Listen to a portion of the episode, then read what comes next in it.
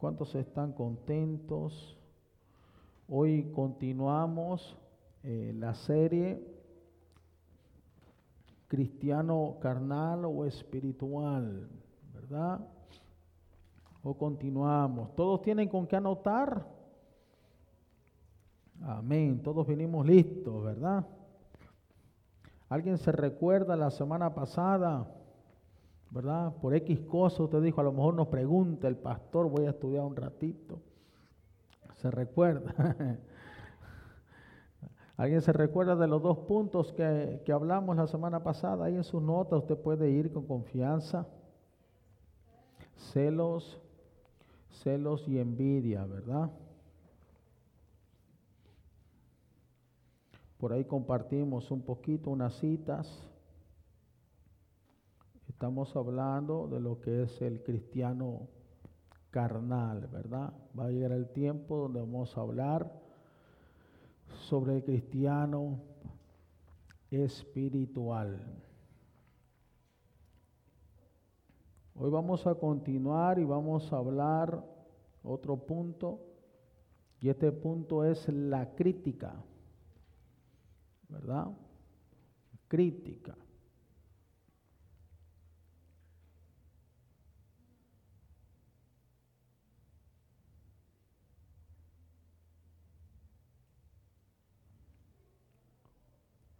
Yo no sé si quiere que podamos leer el libro de Gálatas, capítulo 5, versículo 16.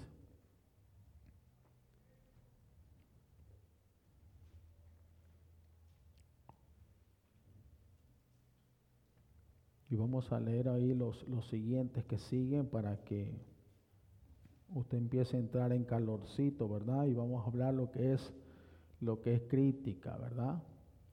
Que se mueve cuando estamos militando en la carne, ¿verdad? Cuando usted está militando en el espíritu, no tiene tiempo para la crítica. Usted está enfocado en las cosas de Dios. Mire que dice el libro de Gálatas capítulo 5 versículo 16, dice, digo pues, andar en el espíritu y no satisfagáis los deseos de la carne. Versículo 17 dice, porque el deseo de la carne es contra el espíritu y el del espíritu es contra la carne y estos se oponen entre sí con un propósito para que no hagáis lo que quisierais.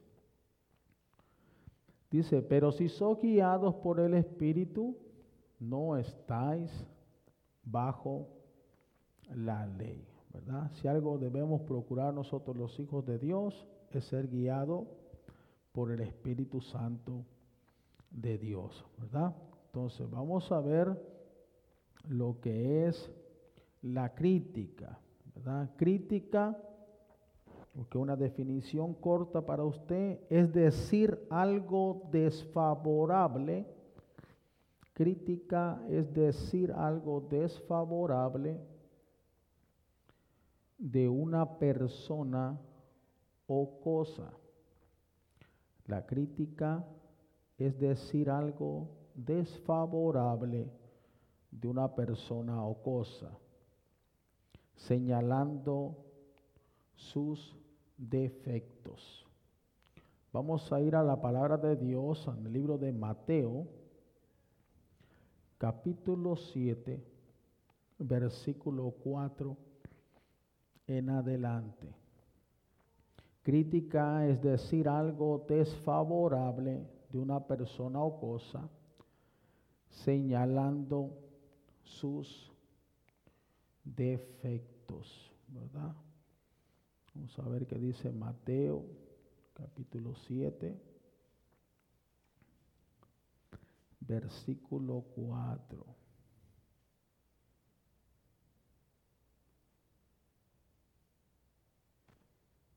Yo les doy tiempo para que usted lo busque, lo subraya ahí en su Biblia.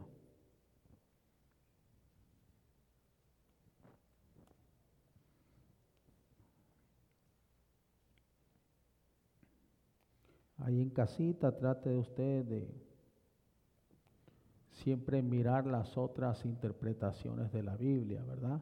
Me gusta usar la nueva versión internacional o Dios habla hoy. ¿verdad? Vamos a ver qué dice Mateo capítulo 7, versículo 4 y 5, referente a la crítica. Dice la palabra de Dios de esta manera, dice, o cómo dirás a tu hermano, déjame sacar la paja de tu ojo, y he aquí la viga está en el ojo tuyo. La versión, la nueva versión internacional dice, ¿cómo puedes decirle a tu hermano, déjame sacarte la astilla del ojo cuando ahí tienes una viga en el tuyo? ¿verdad? Eh, a veces eh, en lo que es la crítica, ¿verdad? A veces la persona critica al hermano, critica a la hermana, critica ciertas cosas. Y aquí cuando lo llevamos a la palabra de Dios, dice, si vamos a criticar, ok, pero que no, que nuestro ojo esté limpio, ¿verdad? Que nosotros estemos bien. Porque ¿cómo vamos a criticar la casa del vecino si nuestra casa está mal? ¿O cómo vamos a decir algo del hermano, de la hermana o de la iglesia si nuestra condición no está apta para criticar, ¿verdad? Sino que tenemos que recurrir siempre a lo que es la palabra de Dios. Ahora, usted que está tomando notas ahí, los nuevos convertidos, las personas que vienen por primera vez a la iglesia, y incluso los que ya tienen un tiempo en la casa del Señor. Debemos saber que en la iglesia puede haber de todo. Diga conmigo, en la iglesia hay de todo. ¿Verdad? ¿Cuántos están conscientes de eso? En la iglesia hay de todo. Y usted que está tomando nota, en la iglesia existen hermanos buenos. En la iglesia existen hermanos buenos, sinceros, trabajadores, honrados y también todo lo contrario. En la iglesia nosotros tenemos que saber que existen hermanos buenos, hermanas buenas, sinceros, trabajadores y honrados y también todo lo contrario. Ahora, si usted fija su mirada en los hermanos, si usted pone su mirada en los hermanos, si usted pone su mirada en el ministerio, cuando hablo del ministerio hablo de la iglesia, si usted pone su mirada en el pastor, sin duda usted va a encontrar faltas y usted va a encontrar defectos sin duda que usted lo va a hallar, ¿verdad? Ya que son humanos, diga conmigo, son humanos. Y se dice por ahí, ¿verdad? Que los humanos no son perfectos, ¿verdad? Entonces, usted tiene que saber como hijo de Dios, como creyente, usted que ha confesado a Cristo, que usted que ha sido lavado, redimido, perdonado, Ahora Dios lo ha traído del mundo, de afuera, lo ha metido a la iglesia. Usted viene a la iglesia y en nuestra mente es que en la iglesia todos son santos. En nuestro pensamiento en la iglesia es que todos son buenos. En, nuestro pensamiento es que todos son trabajadores, están haciendo algo en la iglesia.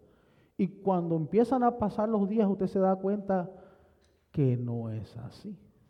Usted ve, ¿A cuánto, cuánto le ha pasado, verdad? Entonces estamos hablando de crítica. Entonces usted tiene, usted tiene que saber, como vuelvo y le repito, existen hermanos buenos, existen hermanos sinceros, existen hermanos trabajadores, existen hermanos honrados. Estos hermanos. Y también viceversa, existen pastores buenos, Existen pastores sinceros, existen pastores trabajadores y también existen pastores deshonrados. ¿Estamos aquí? Entonces, vamos a ver qué dice la palabra de Dios. Mateo capítulo 5, versículo 48. Yo no sé si usted estuvo aquí el día que le pedimos a José que, caminara con el vasito. ¿Usted estuvo por aquí? Cuando él estuvo caminando mirando su mirada solamente en el vasito y no mirando a nada, nada desparramó, nada se cayó, no iba corriendo, no iba a prisa, iba despacio, concentrado, mirando el contenido de lo que llevaba en su vaso.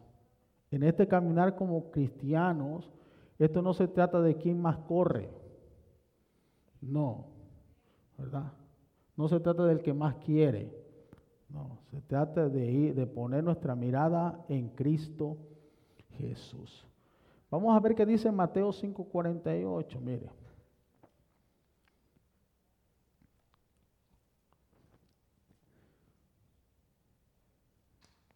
Dice la palabra de Dios de esta manera, ser pues vosotros perfectos. ¿Usted lo quiere leer conmigo? Dice, ser pues vosotros perfectos como vuestro Padre que está en los cielos es perfectos. ¿Ve? Dios no quiere que seamos imperfectos, Dios quiere que seamos perfectos. A ustedes en su trabajo alguna vez le han dicho, qué trabajo tan perfecto y excelente hizo usted. Usted ha escuchado eso. Pero a veces cuando nos referimos al cuerpo de Cristo, al hermano, a la hermana, al pastor, no queremos usar la palabra perfecto porque decimos que solamente es perfecto Dios, ¿verdad? Yo quiero que vaya conmigo al libro de Génesis, capítulo 17, versículo 1. Después vamos a hablar de eso, pero traje dos citas ahí para que usted medite en ellas.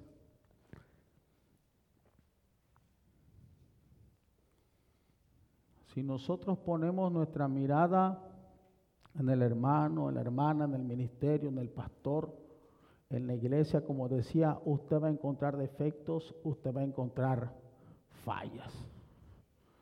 ¿Verdad? Si no sientes en la sala de su apartamento, en la sala de su casa y voltea hacia arriba y usted va a encontrar algo que dice, ¿y para qué está ahí? Usted va a encontrar, ¿verdad? Siéntese en su carro y usted va a decir, ay Dios mío, ¿qué pasó aquí? Un tsunami, ¿verdad? O sea, usted va a encontrar algo, siempre, un detallito, ¿verdad? Pero por eso nosotros tenemos que poner nuestra mirada en Cristo Jesús. Mire, les traje estas citas de cómo, cómo Dios nos habla a nosotros. Mire, Génesis 17, 1. Dice, era Abraham de edad de 99 años, casi 100, ¿va? Cuando le apareció Jehová y le dijo, yo soy el Dios todopoderoso y le da una sugerencia a él. Le dice, anda delante de mí. Ayúdenme a leer como dice ahí. Y sé perfecto. ¿Verdad? Entonces, ¿cómo Dios quiere que nosotros andemos delante de Él? Perfecto. No imperfectamente, quiere que andemos perfectamente. Vamos a ver qué dice Job capítulo 1, versículo 8. Job 1, versículo 8. Usted como hermano, usted como hermana, usted como hijo de Dios, nosotros como pastor debemos procurar algo, ir delante de Dios y buscar la perfección de Dios. ¿Por qué? Porque el Dios que usted y yo tenemos y servimos es perfecto y su palabra nos dice, ser pues vosotros perfectos como el Padre es perfecto. Amén. Mire cómo dice Job capítulo 1, versículo 8, ¿verdad? Job capítulo 1, versículo 8. Job 1, 8.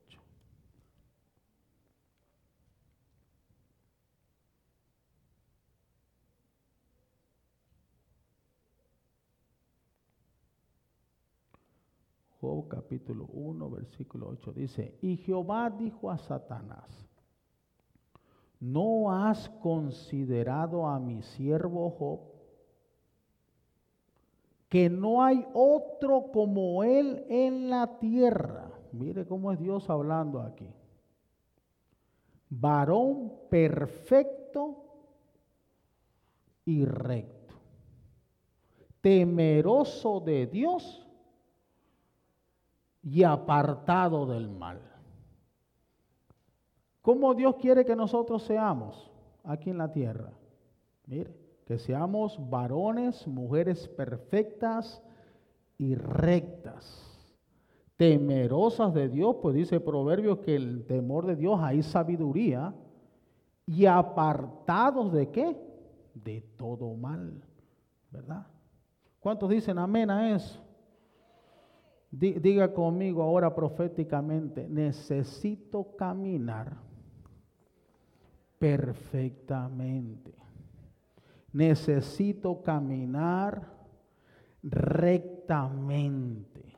Necesito caminar temerosamente de Dios y necesito caminar apartado de todo mal. Estamos aquí, iglesia. ¿Usted ve? Entonces, esto me deja a mí algo claro. Hay cosas que las hemos escuchado y que nos las han querido meter en nuestra cabecita, ¿verdad? Usted no puede ser perfecto porque solamente Dios es perfecto. Usted no puede, hermano. Usted es pecador. Usted es pecadora. Ok. Vamos a lo que dice la palabra de Dios. No es lo mismo lo que el hombre diga a lo que dice la palabra de Dios o lo que dice Dios. ¿Usted a quién le quiere hacer caso? A Dios y a la palabra, ¿verdad? Qué bonito que cuando Satanás va, vaya a acusarnos, ¿verdad? Que le diga el Señor, y no has considerado a mi siervo y a mi sierva allá en la tierra, allá en Durham, allá en Jesucristo es el Rey, no la has considerado sierva temerosa mía, sierva apartada de mal, sierva perfecta. ¿Usted, ¿A usted le gustaría eso? A mí me gustaría que Dios dijera eso de mí. ¿Verdad? Entonces, hay ciertas cosas que tenemos que remover de nuestra mente. Buscar la palabra de Dios, más en este tiempo que los tiempos son malos. Estamos viviendo que a lo malo le llaman bueno y a lo bueno le llaman malo. ¿verdad? Entonces, tenemos que ser temerosos de Dios y buscar la perfección de Dios, ¿verdad? Apartados de todo mal. Como hijos de Dios, qué feo es que usted sea hermano o seamos hermanos, seamos hijos de Dios y estemos en crítica, estemos en chismes, estemos en murmuración, estemos en pleitos, en celos en iras, en contienda. Y se supone que somos la luz. Se supone que somos ya de Dios, somos cristianos. Y el hermano criticando a la otra hermana. Y ya miraste la falda que se puso vos. ¿Ah? Y ya miraste al hermano allá. Uy, no. O sea, eso, eso, eso no es de Dios y nosotros decidimos. Yo he mirado en los últimos días que es fácil echarle la culpa todo al diablo. El cristiano carnal o el cristiano inmaduro todo le echa la culpa. Es que el diablo la No, no, el diablo, a veces ni, ni, sabe de las cosas que estamos pasando nosotros. Nosotros apartémonos de mal y hagamos las cosas correctas con temor a Dios. Porque quiero decirle algo a usted. Usted y yo un día vamos a estar delante de Dios.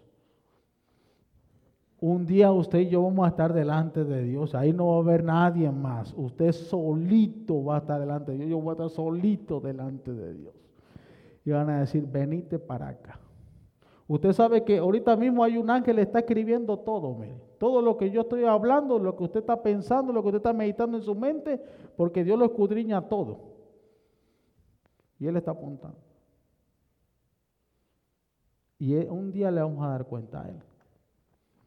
Entonces, vamos a apartar toda crítica, todo lo que no sea de Dios, todo lo que sea de la carne. En otras palabras, Dios quiere que seamos buenos, diga conmigo buenos, no malos. Dios quiere que nosotros seamos sinceros. Usted que está tomando nota ahí, sincero. Dios quiere que seamos honestos, no deshonestos. Dios quiere que seamos trabajadores en la obra de Dios, no flojos. Que seamos honrados no deshonrados.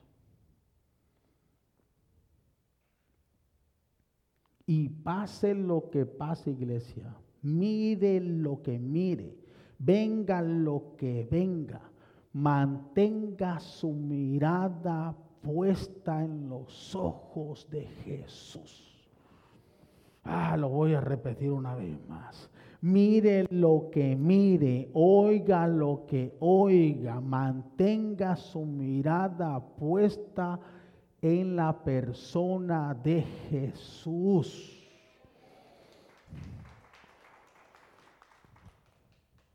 No porque el pastor se lo diga. Vamos a ver qué dice Hebreos capítulo 12, versículo 2.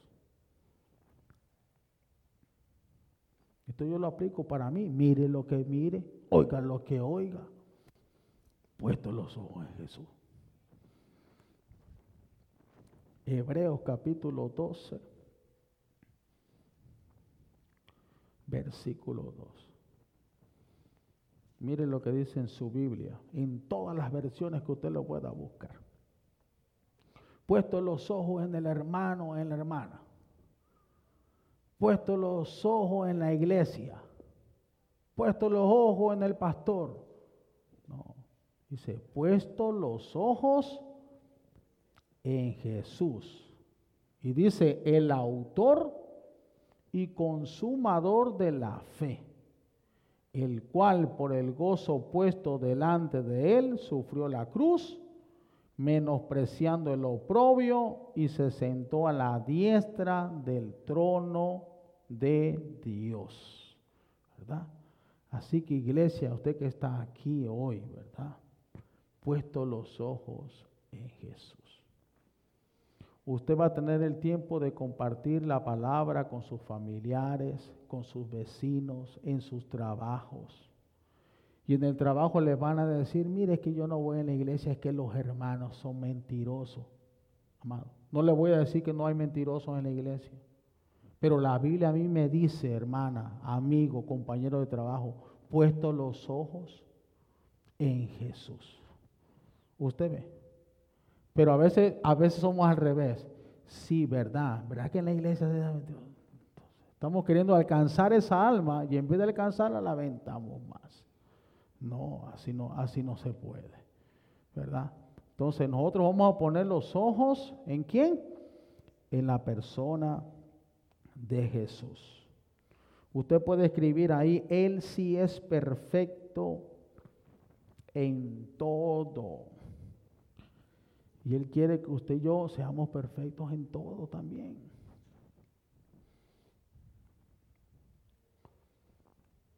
Él nunca le va a fallar. Él nunca le va a mentir. Y Él nunca le va a quedar mal. Usted ve. Ahora usted tiene que saber esto, para los que están tomando notas. Posiblemente, como parte de nuestro crecimiento espiritual, posiblemente como parte de nuestro crecimiento espiritual, como parte de nuestra formación espiritual, Dios permita ciertas cosas que pasemos. Dios la va a permitir. Usted sabe eso, que ninguna hoja se cae si Dios no lo permite.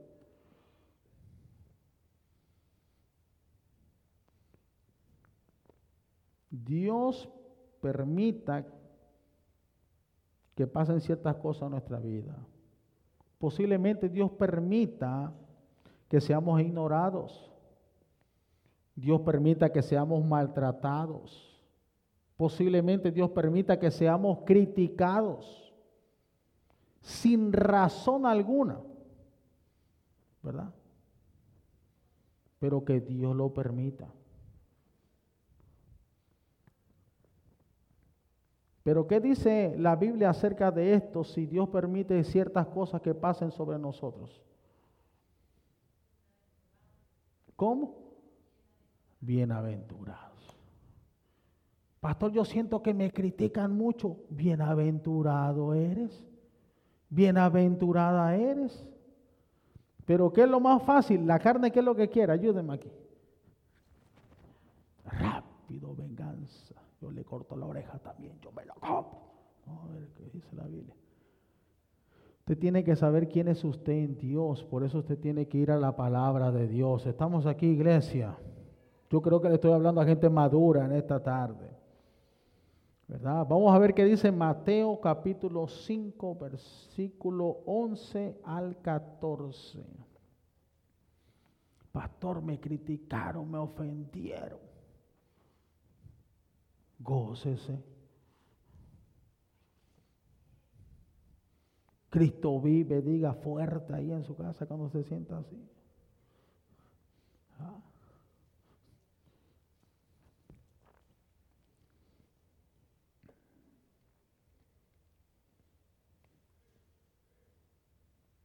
El 11, hijo, 5, o Mateo 5, 11. Mire qué dice la Biblia. Nosotros, iglesia, mire, lo que usted tiene en sus manos ahí son tesoros, amados. Ahí, mire. Invierta en eso que tiene usted en su mano. A veces quiere tener el último teléfono y no quiere tener la última Biblia que acaba de salir. Estamos aquí en las cosas. Sí saben que acaba de salir una Biblia poderosa, ¿va? Ah, no vas a ver. Mire qué dice Mateo 5:11. Dice, bienaventurados sois cuando por mi causa os vituperen y os persigan y digan toda clase de mal contra vosotros. Y mire cómo dice ahí la palabra, mintiendo. Versículo 12. ¿Qué debemos hacer nosotros? Diga conmigo, gozaos y alegraos. No dice ahí enojaos y peleen, no, dice gozaos y alegraos. ¿Por qué? Ahí da la respuesta el Señor. Porque vuestro galardón es grande, mire, en los cielos. Y explica por qué. Dice, porque así persiguieron a los profetas que fueron antes de vosotros. ¿verdad? Si usted se siente criticado, ofendido, maltratado, usted no es el único. Antes de usted también le pasó a los profetas. Usted ve, iglesia. A veces hay cosas que salen de nosotros como decir, es que a nadie le pasa, solo a mí. No, amado, no sienta la última Coca-Cola del desierto. Eso a otros también les pasó. Usted no es el único. Ay, que solo a mí ese diablo está enojado. ¿Y por qué tiene que estar enojado con usted? Y si está enojado con usted es por una razón, mire, porque vuestro galardón es grande En los cielos. Habrá alguien que tiene aquí un galardón grande en los cielos. Gloria a Dios por eso. Ahora, cuando sucedan todas estas cosas, iglesia, porque seamos sinceros, ¿a quién le gusta que lo esté criticando? Al menos a mí no. ¿A usted, a usted le gusta? A mí no me gusta, a mí no me gusta, ¿verdad? Y ahorita, después de los años que han pasado en mi vida, eh, el, aprender a tomar esa palabra de gozados y alegrados, eso pasó un proceso, amado. O sea, ¿usted qué cree que la primera vez que me criticaron, me señalaron, yo me gocé y me alegré? No, se me estaba olvidando que era cristiano. Estamos, estamos aquí, iglesia. Sí, o sea, todo es un proceso. Usted no es lo mismo que era hace dos años atrás o tres años atrás. Usted ha crecido. ¿Cuántos han crecido en el Señor? ¿Verdad? Entonces dice la Biblia, gozaos, alegraos. Y cuando todas estas cosas pasen, miren lo que dice Proverbios, capítulo 4, versículo 23 al 24. Cuando usted se sienta criticado, cuando usted se sienta ofendido, cuando usted se sienta que están hablando mal de usted, cuando usted sienta que se levantó el diablo y todos sus demonios, hay una cosa que debemos hacer nosotros. Mire, Proverbios 4, versículo 23 al 24.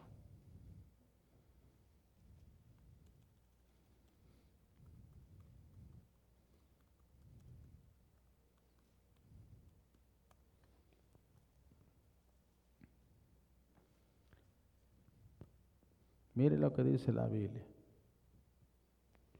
Sobre toda cosa guardada. Guarda qué? Tu corazón. Y da una razón por qué debemos guardar nuestro corazón. Porque de él emana la vida. La mayoría de las cosas que salen de nuestra boca salen de nuestro corazón. Si nuestro corazón está malo, nuestra boca está mala y todas nuestras palabras están malas. Pero si nuestro corazón está sano, nuestras palabras van a ser sanas. Estamos aquí, iglesia. Por eso, sobre toda cosa guardada, debemos guardar nuestro corazón. Amén. Seguimos. Estamos aprendiendo algo aquí hoy. ¿Verdad? Usted se preguntará, pastor, pero ¿por qué hay problemas? Porque hay gente.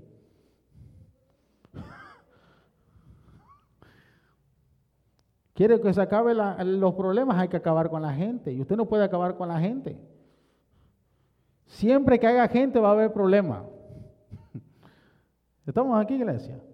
¿Por qué? Porque todos Dios nos ha dado una cabecita. Todos pensamos diferente. Hay alguien que dice, cada cabeza es un mundo. Otro pensador dijo, oh, cada cabeza es un burro. Todos pensamos diferentes. En este caminar vamos a tener diferencias, ¿verdad?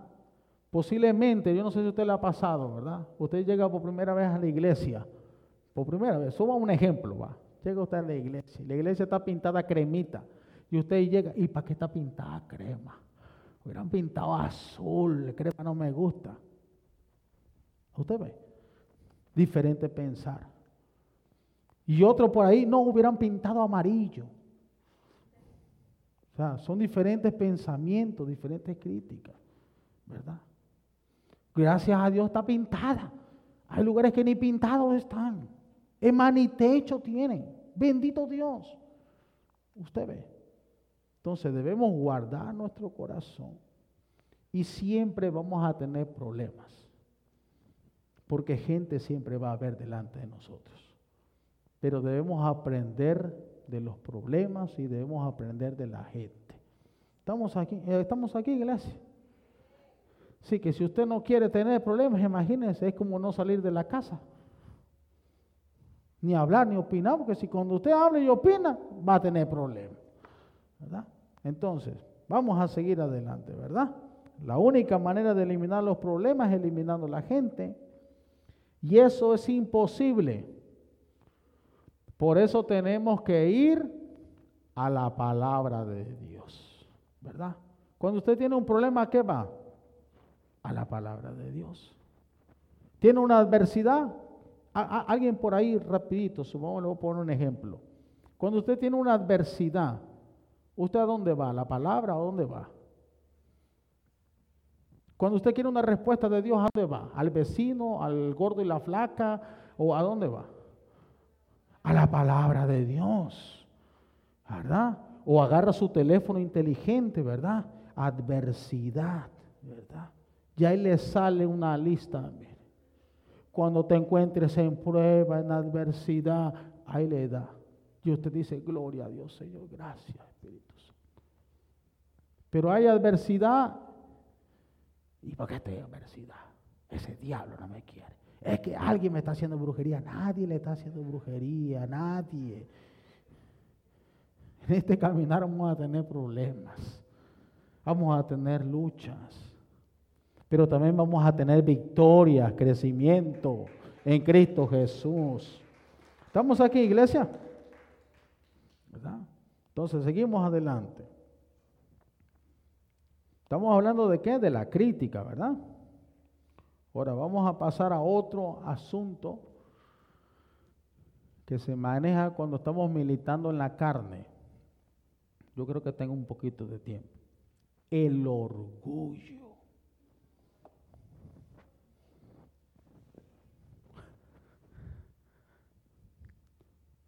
y eso pasa en las congregaciones, hasta en las mejores familias pasa. Si pasó en el cielo, no va a pasar aquí. Se han leído la Biblia, ¿verdad? El primer orgulloso, ¿dónde se levantó? ¿Será que Dios no tuvo discernimiento? ¿Cómo le pasó eso al buen pastor, al mejor pastor? ¿Cómo le pasó? ¿Usted ha meditado en eso? ¿Será que Dios no sabía? Dios sabía. Entonces, cosas que militan en la carne es el orgullo. Ahí tomen su nota. El orgullo es el exceso, el exceso de estimación propia. El orgullo es el exceso de estimación propia. Hay gente que tiene la autoestima hasta por el tope. De aquí al cielo, dígame.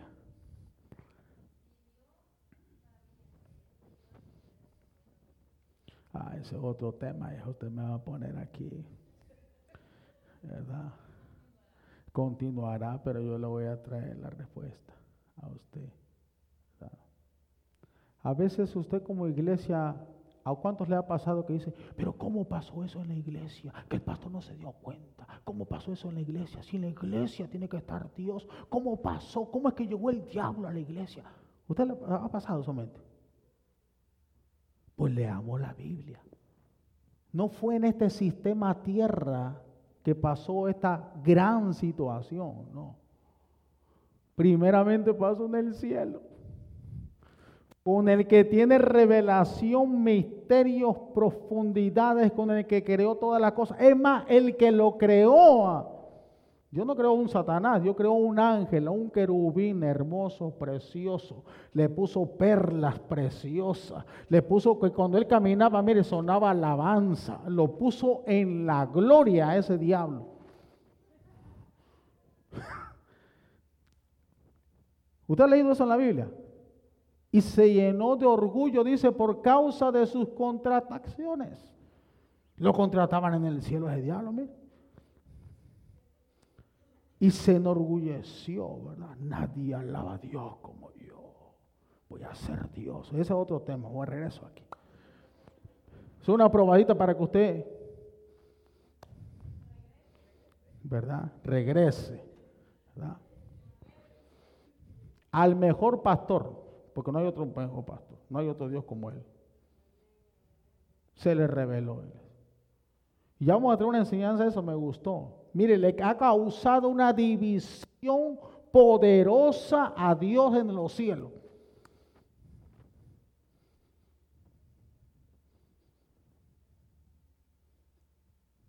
¿Usted ha leído eso? Las divisiones no es que, eh, oh, es que en la iglesia pasó una división. No, a veces en la iglesia no hay divisiones que barrieron. A veces en la iglesia no pasan divisiones, son pasan conspiraciones. Pero en el cielo causó una división que ese, Satanás se llevó la tercera parte de ángeles, si no me equivoco. Y, y Jesús lloró. ¿Verdad que no dice la Biblia que Jesús lloró? Que te vaya bien, lucero de la mañana. Es más, Jesús dice, caíste, lucero de la mañana. Te enorgulleciste y caíste. Porque esa es una de las cosas que usted tiene que saber. Al orgulloso tarde o temprano cae. Vamos a ver Proverbios capítulo 11, versículo 2. Está bueno esto, me están dando ganas ya de predicar aquí.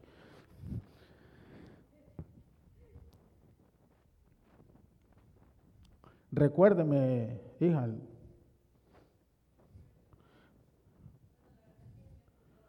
No, pues eso, yo imagínese, a mí me puso aquí, Señor, tocala. Pero me acuerdo un poquito, ¿verdad? Y por eso le digo, dígame. ¿Eh?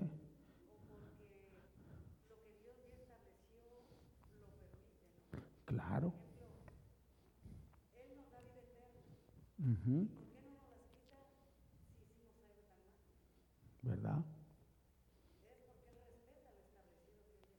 Claro, su palabra. Y ya, amén. Y hay una palabra, dice, creo que está en Génesis, que dice, hagamos al hombre, ¿verdad? Cuando Dios dijo, hagamos al hombre, ya estaba Jesús ahí. Y Dios tenía un plan para Jesús, ¿verdad? Y yo me imagino que Dios hablándole a Jesús, tranquilo Jesús, que tu tiempo va a venir porque hay un diablo que se me va a manifestar en el cielo. ¿Usted ve? Porque todo tiene un propósito. Y hasta las llaves se va a llevar, pero te voy a mandar a ti, Jesús, para que las arrebates y se le deja a mi pueblo, a su iglesia. Ay, iglesia, usted, usted está bendecido, iglesia. Usted tiene que amar a Dios con todo su corazón y puesto los ojos a Él. Amén. Nos regresamos aquí. Ustedes, ustedes ya me pusieron a estudiar esta noche. Gloria a Dios por eso. ¿Verdad? Entonces vamos a ver qué dice Proverbios capítulo 11, versículo 2. Mire qué dice la palabra de Dios. Cuando viene la soberbia o el orgullo, viene también la que la deshonra. Usted ve. Más con los humildes. Habrá gente humilde aquí esta noche. Dice, está la sabiduría. Está tremendo esto, mire eso, estudienlo en su casa. Cuando viene la soberbia, cuando viene la altivez, cuando viene la prepotencia, cuando viene el orgullo, viene también la deshonra. Lo que antes honraba, ahora como hay orgullo, altivez, prepotencia, ahora es deshonra. ¿Usted ve? Dice, más con los humildes está la sabiduría. Habrá gente humilde aquí.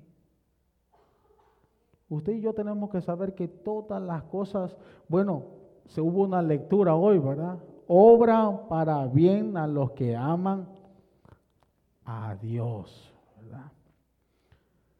Como ya dijimos antes, el Señor a veces determina bendecir. Mire, esto es importante que usted se lo lleve en su corazón. A veces el Señor determina bendecir a alguien más que a otros en cualquier sentido, ya sean bendiciones espirituales, materiales, familiares, económicas, físicas e intelectuales. Y etcétera le puede poner usted. ¿verdad? Hay momentos, ¿verdad?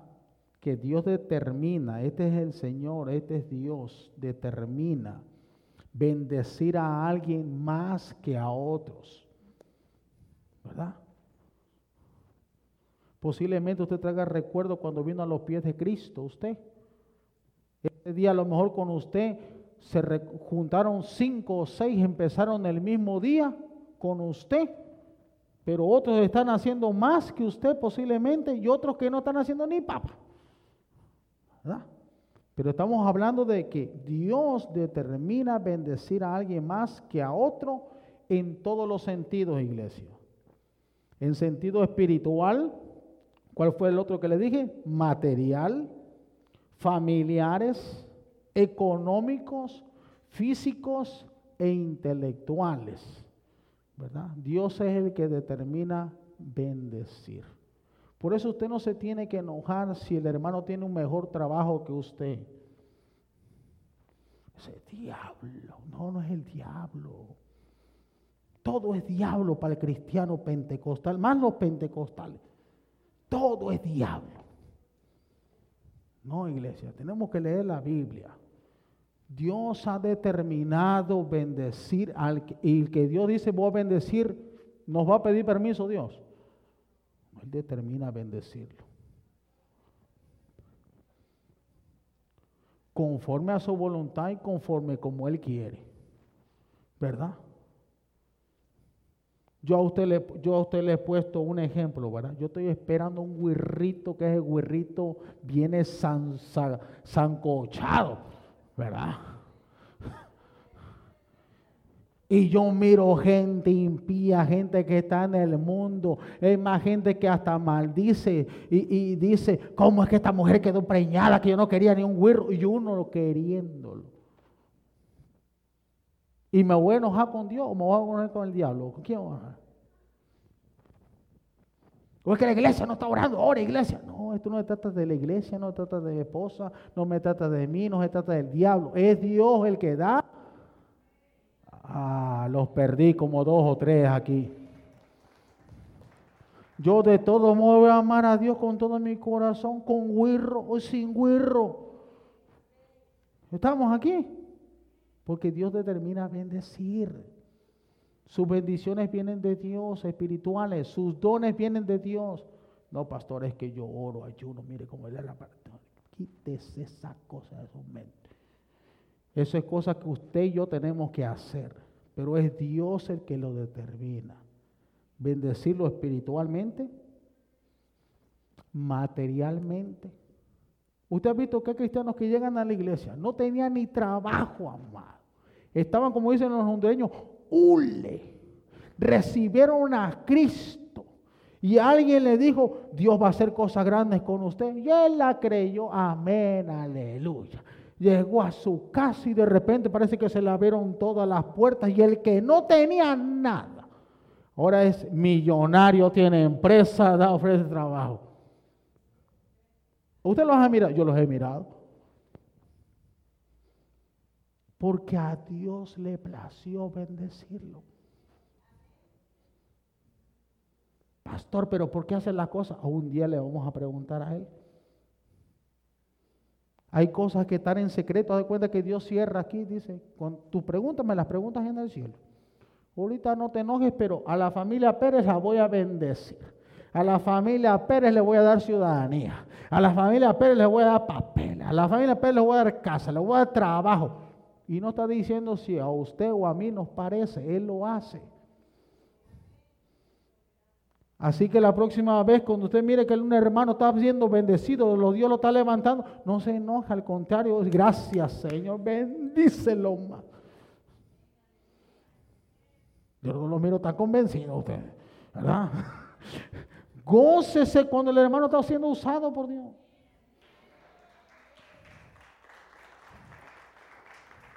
Mire cuántos empresarios tenemos aquí.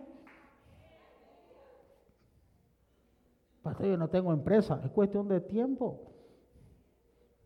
Pero lo va a determinar usted, no Dios. Si usted quiere tener su empresa o no quiere tener nada. Estamos aquí, iglesia. ¿Estamos contentos? Entonces, mire, cuando uno vive bajo los principios bíblicos, cuando uno vive bajo los principios bíblicos,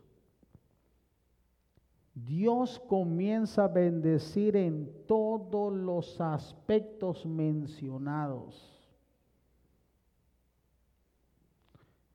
Y aquí viene el detalle. Y sin darse cuenta quien es bendecido por Dios, sin darse cuenta quien es favorecido por Dios, porque Dios ya determinó bendecirlo, puede comenzar a sentirse más que los demás. Mm, usted ve, el asunto no es Dios. El Dios determina, dice, yo lo voy a bendecir. ¿Verdad? Recibe la bendición. No tiene crédito, pero Dios le quiere dar una casa, le da una casa. Entonces ya está bendecido, está ungido, tiene casa. Y ya empieza a caminar diferente. ¿verdad? Y empieza a mirar de menos al otro que no tiene. ¿verdad? Y ya le dio lugar, él empieza a darle el orgullo. Mira. Es que son horas que paso yo en la hora. Ni hora. Fiera son los pactos que yo hago, que ni, ni ofrenda. Pero es que porque Dios decidió bendecirlo.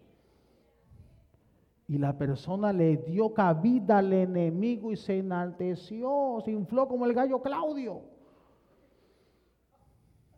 Y se llenó de orgullo. ¿verdad? Y empieza a sentirse más que los demás. ¿Usted ve?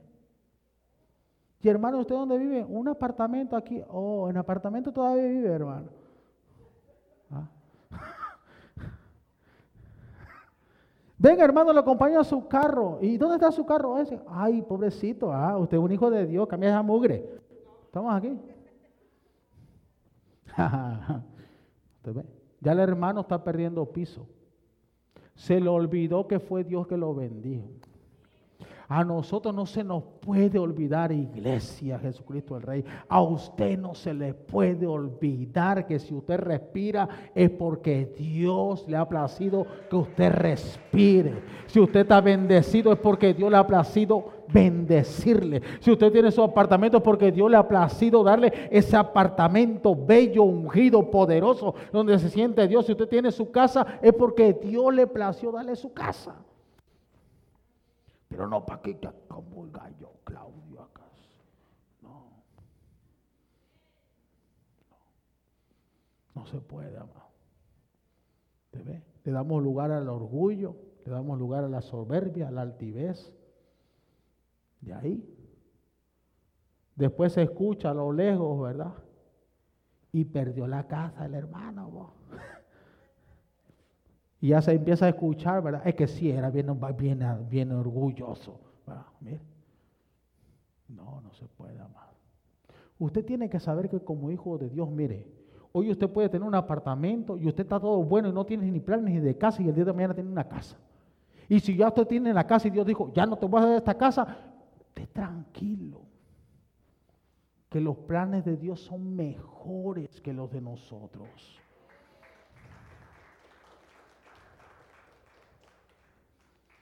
Mira aquí puse en la nota aquí, cuando el orgullo comienza a llenar el corazón,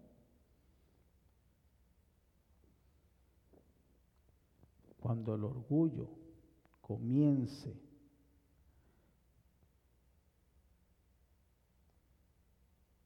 a llenar el corazón,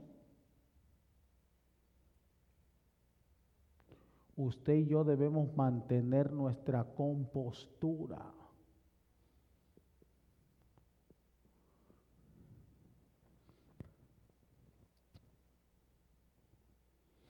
Esto yo les digo a los servidores para los que un día desean servir.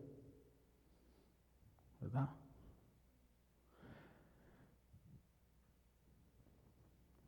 Es que uno mira, Mire, el hermano tiene ganas de servir, está contento por servir. Tantito lo tantito lo pone en la puerta. Tantito. Y ya se dañó.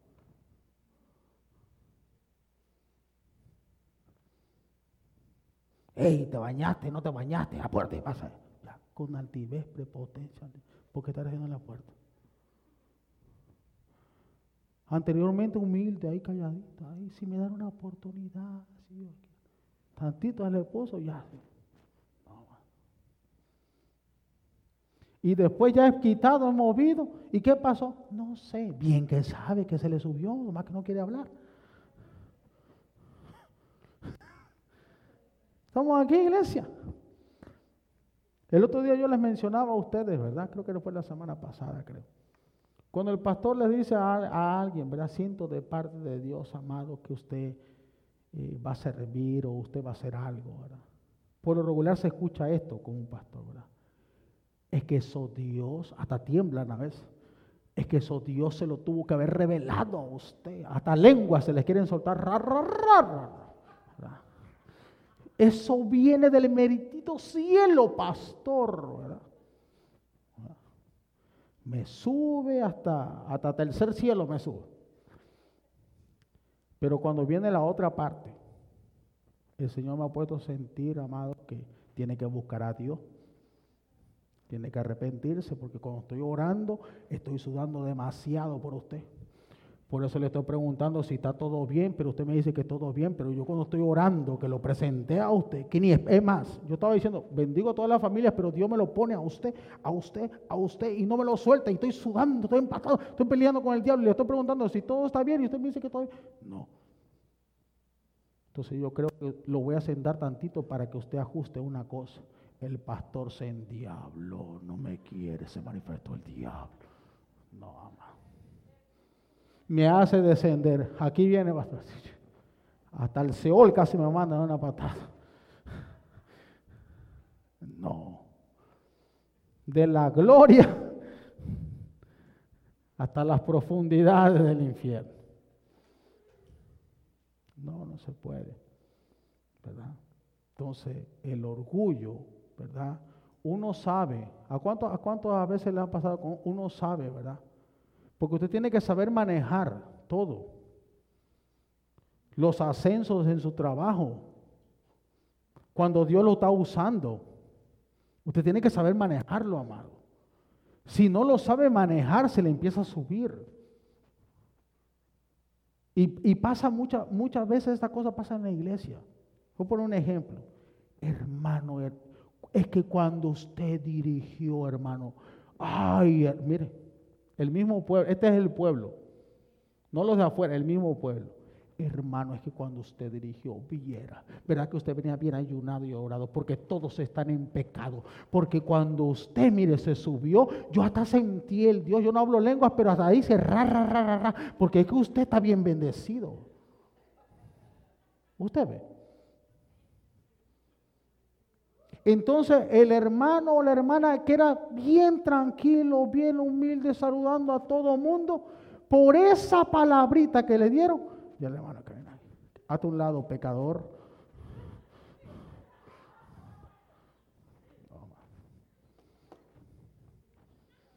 Yo le he dicho a los levitas, le he dicho a los servidores, cuando la gente le empieza a decir a usted, hermano, qué bonito ahí, hermano, voy por un café, gracias hermano, Dios le bendiga, gloria a Dios, huya usted ahí. ¿Cierto? Porque si se queda usted un instante ahí, mire que al ratito ya anda así usted. No, necesita mucho, tantito. Yo no, no lo creo aquí, ¿verdad? ¿verdad? Ya empieza a preguntar, ¿cómo le pareció? ¿Cómo dirigí? No, hermano, usted dirigió, uh, excelente, mejor que fulana, hermano. Ah, ¿verdad que sí? Oh, tenía razón el hermano. El mismo pueblo sube y el mismo pueblo baja. Y la gente le da razón a lo que diga el pueblo y no lo que dice Dios.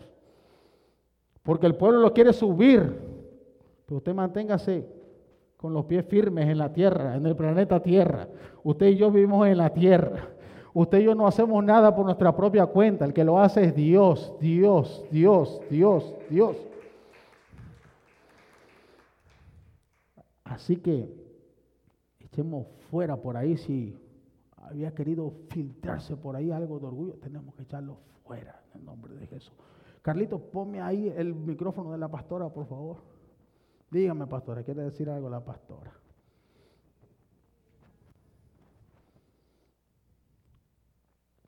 Eh, del orgullo, ¿verdad? Como, como de repente podemos perder el piso, igual eh, creo que cabe recalcar esto de cuando también nos dan una palabra, eh, podemos perder el piso también, ¿verdad?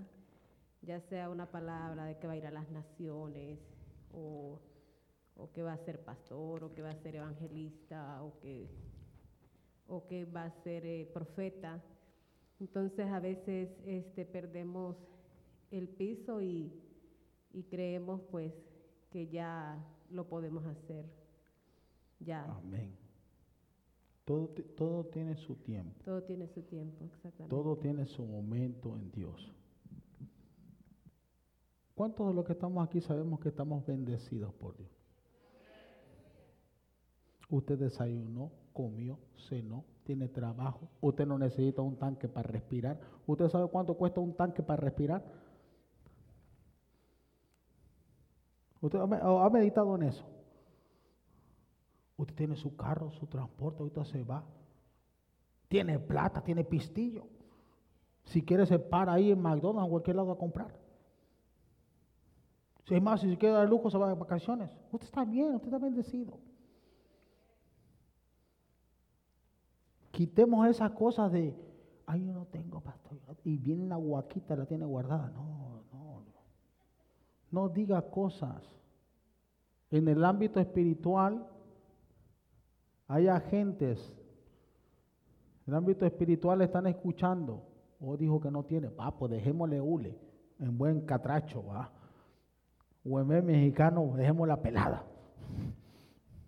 No, entonces tenemos que nosotros mantenernos en, los pies bajo la tierra y no perder nuestra compostura. Le voy a decir algo como dice la pastora. Mire, esta casa han profetizado que hijos saldrán, hijas saldrán. Han declarado una iglesia apostólica, profeta llena de multitudes. Y cuando uno mira así, Señor, ¿será que mintieron el día?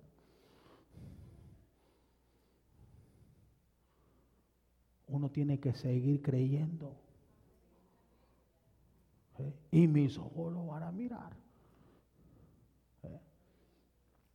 Nosotros empezamos en una salita. La primera ovejita ahí está, mire. Y empezar el servicio la pastora dirigiendo. Ahí no había cámaras, no había audio, no había que nada, nada de eso. Estaba yo con el pianito haciendo en el fondo la pastora. Y la pastora diciendo, bienvenido. ¿Y sabe quién era el bienvenido? Karen. Y le decíamos a Karen, saluda a los hermanos y a la hermana y se me quedaba mirando. Ahí está el hermano, la hermana, ahí está el profeta, saluda al profeta. Así empezamos. No, ahorita tenemos sillas colchonadas, las que tenemos unas de colores que están allá afuera, de fierro, que usted se levantaba y levantaba así. ¿Eh? Cuando comenzamos usted brincaba y se llenaba de polvo. No había recursos. decía, vamos a quitar esto, si vamos a adorar a Dios y Dios abrió esta puerta, vamos a quitar esta carpeta porque, mire, todo empolvado. Y dos o tres hermanos, pastor, pero no hay plata, pastor. ¿Y para qué va a quitar la carpeta si esto no es suyo, pastor? Y voy a adorar a Dios con este polvo herido. No, arranquemos esto. Y conocimos a un hombre que iba a empezar su empresa. Dice, pastor, usted deme la bendición cuando terminó el, trabajo. Le digo, ¿cuánto le debemos, amado? Nosotros por fe, va. No, usted deme la bendición y ese aceite que tiene vacíelo sobre mí, porque yo voy a hacer la primicia de este trabajo. ¿Eh? ¿Eh? Ahí sí empecé a brincar y correr.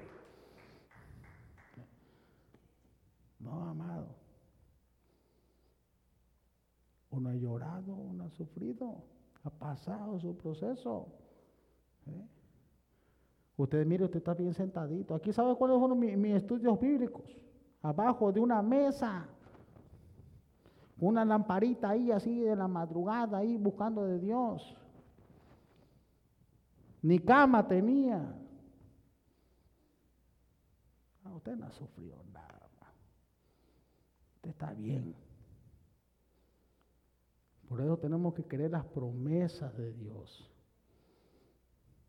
Él tenía abajo de una, mesita allí.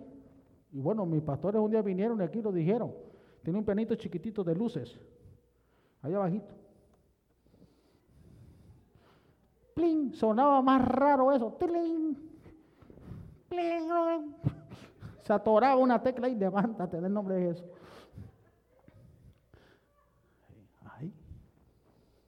No, ahorita estamos con miel San Marcos y New Wine, ¿no? Entonces, ¿qué? Cling, cling, cling. Y lo único que decía, el Señor, pling, pling, es mi pastor, pling, pling, pling. No,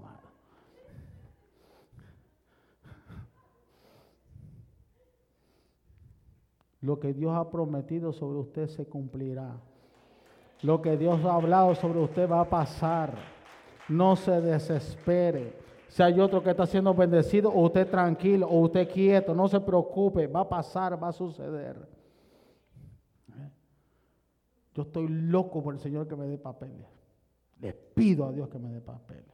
Hay gente que pide papeles para ir allá a su tierra y está bien. No, yo quiero ir a Jerusalén, yo quiero ir a las naciones, hacer tour, llevarme al pueblo, a todos allá pero cada quien tiene su visión diferente manera.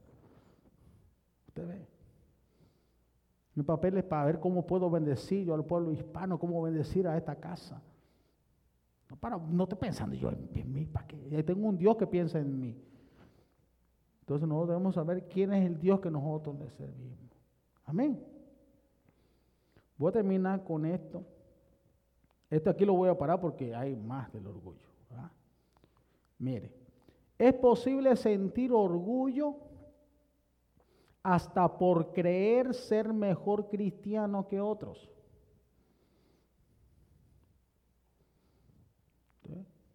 Es posible sentir orgullo hasta por creer ser mejor cristiano que otros. ¿Cómo así, pastor? Cuando usted ora, es que yo cuando oro no ora nadie como yo. Cuando usted ayuna, quiere orar más ayunos que, el propio Jesús y que Gigi Ávila.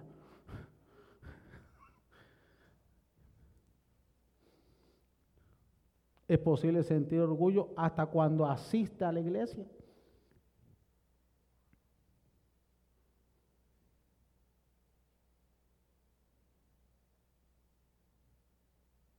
es posible sentir orgullo hasta creer ser mejor cristiano que los demás.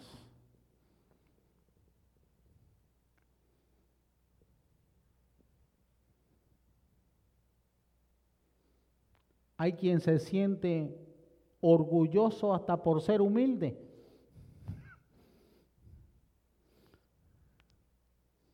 Es que yo soy humilde solamente tengo una camisita, una camisita, yo soy humilde, una sola camisa, un solo zapato, yo soy bien humilde. No, si la humildad no se mide en eso. Puede tener una sola camisa y ser bien orgulloso, bien prepotente, bien altivo.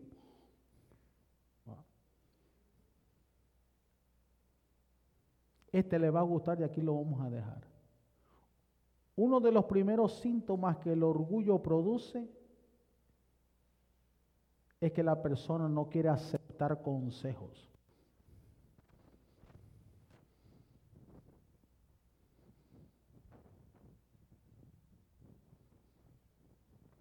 Siempre estamos aprendiendo. Uno de los primeros síntomas que el orgullo produce es el no aceptar consejo. Ahí póngala ahí con letras grandes, mucho cuidado. Cuando alguien se enorgullece, Dios lo desecha. ¿Cómo están ustedes? ¿Están contentos? Sí. Lo vamos a dejar aquí para que usted se quede con hambre.